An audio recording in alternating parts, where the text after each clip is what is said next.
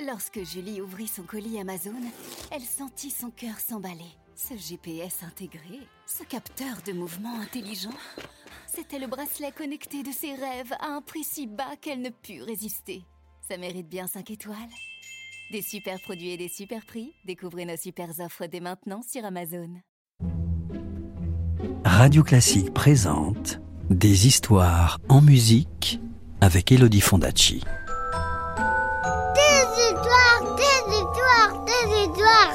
Est-ce que je peux avoir une histoire, s'il te plaît, de me raconter une histoire? Encore une histoire? Bon, d'accord. Tu te souviens que le cupide Cassim était resté coincé dans la caverne? Il avait oublié la formule magique. Eh bien, voici ce qui arriva.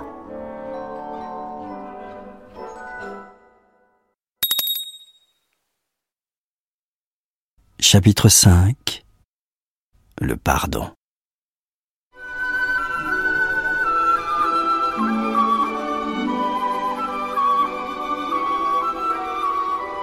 Le soir venu, la belle Scheherazade reprit le fil de son histoire.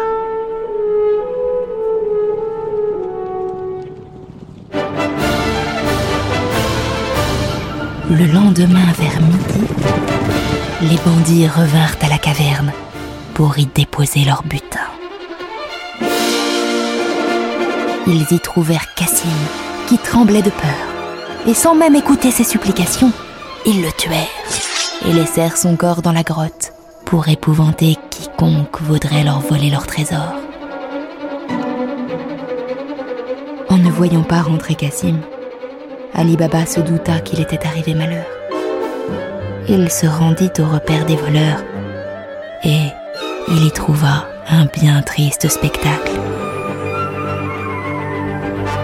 Les deux frères ne s'entendaient pas, mais Ali Baba ne voulut pas laisser le corps de son frère dans la grotte. Et il l'emporta sur son vieil âne pour l'enterrer. Quelques jours plus tard, les 40 voleurs revinrent à la caverne fabuleuse. Peine rentrés, ils virent que le corps avait disparu. Nous sommes perdus. Rugit l'un des voleurs. Quelqu'un connaît notre secret. Il faut le retrouver. Regardez, là, Des empreintes. Et en effet, les pieds d'Ali Baba et les sabots de son âne avaient laissé des traces dans la poussière du chemin. Restez ici, Gronda le chef. je m'en charge. Il se déguisa en simple marchand et il suivit la piste qui le mena tout droit à la maison d'Ali Baba. il faut que cet Ali Baba meure. Décida le chef. Mais comment faire? Le brigand eut soudain une idée. Il acheta des ânes qu'il chargea de 40 jarres assez grandes pour contenir un homme accroupi et il revint auprès de ces hommes Vous allez vous cacher dans ces vases.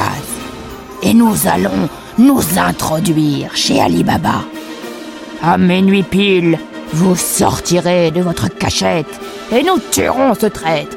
Tuons-le crièrent les voleurs d'une seule voix. Et ils se glissèrent dans les jarres.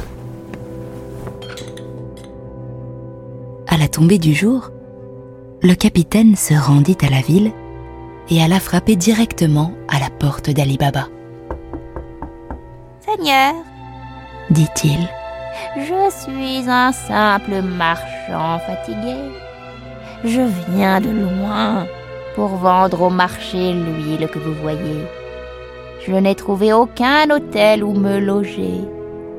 M'accorderiez-vous l'hospitalité? Vous êtes le bienvenu, lui dit Ali Baba. Entrez, mon ami. Et il demanda à son esclave Morgiane de préparer une chambre pour son visiteur, de mettre les ânes à l'écurie et les jarres d'huile dans la cour, sans se douter que dans chacune d'elles était tapi un dangereux voleur armé jusqu'aux dents. Morgiane fit exactement ce que son maître désirait. Elle était à l'écurie en train de soigner les ânes quand elle crut entendre une voix qui venait de la cour. Est-il minuit? Morgiane s'arrêta net et retint son souffle. Elle regarda autour d'elle. Personne. Une autre voix étouffée répondit signal de notre chef avant de tuer Ali Baba.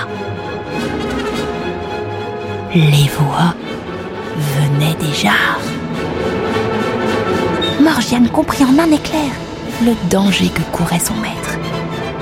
Sur la pointe des pieds, elle se rendit dans la cuisine et mit à chauffer une grande quantité d'huile.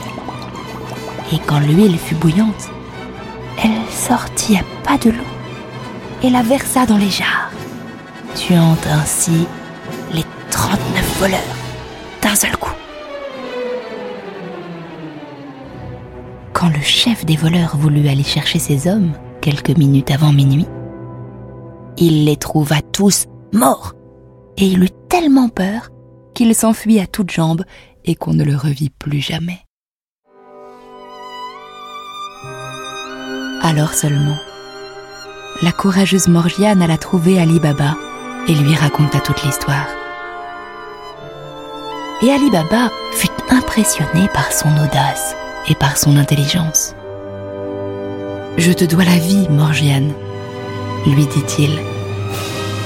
Et pour te prouver ma reconnaissance, je te prends pour femme, car je ne peux espérer une meilleure épouse à mes côtés.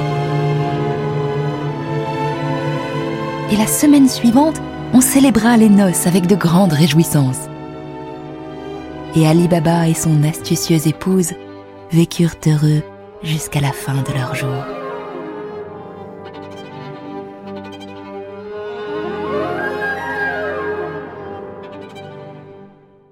Scheherazade se tut, car le jour commençait à poindre.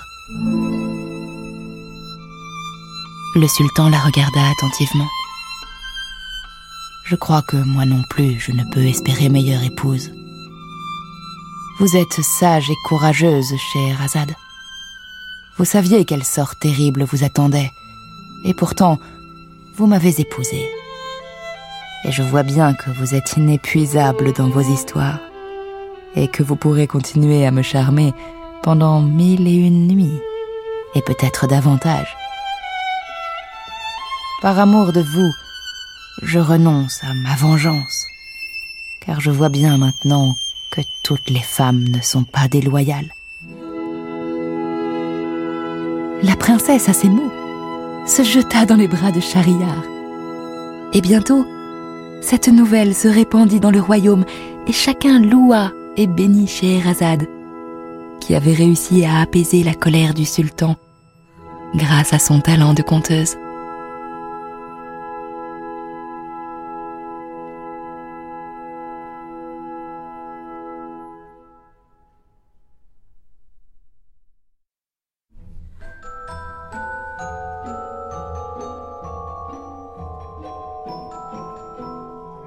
C'était Scheherazade, une histoire écrite et racontée par Elodie Fondacci sur la musique de Nikolai Rimsky-Korsakov.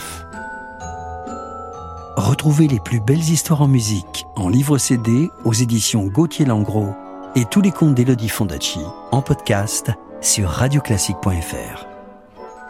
Radio Classique, des histoires en musique.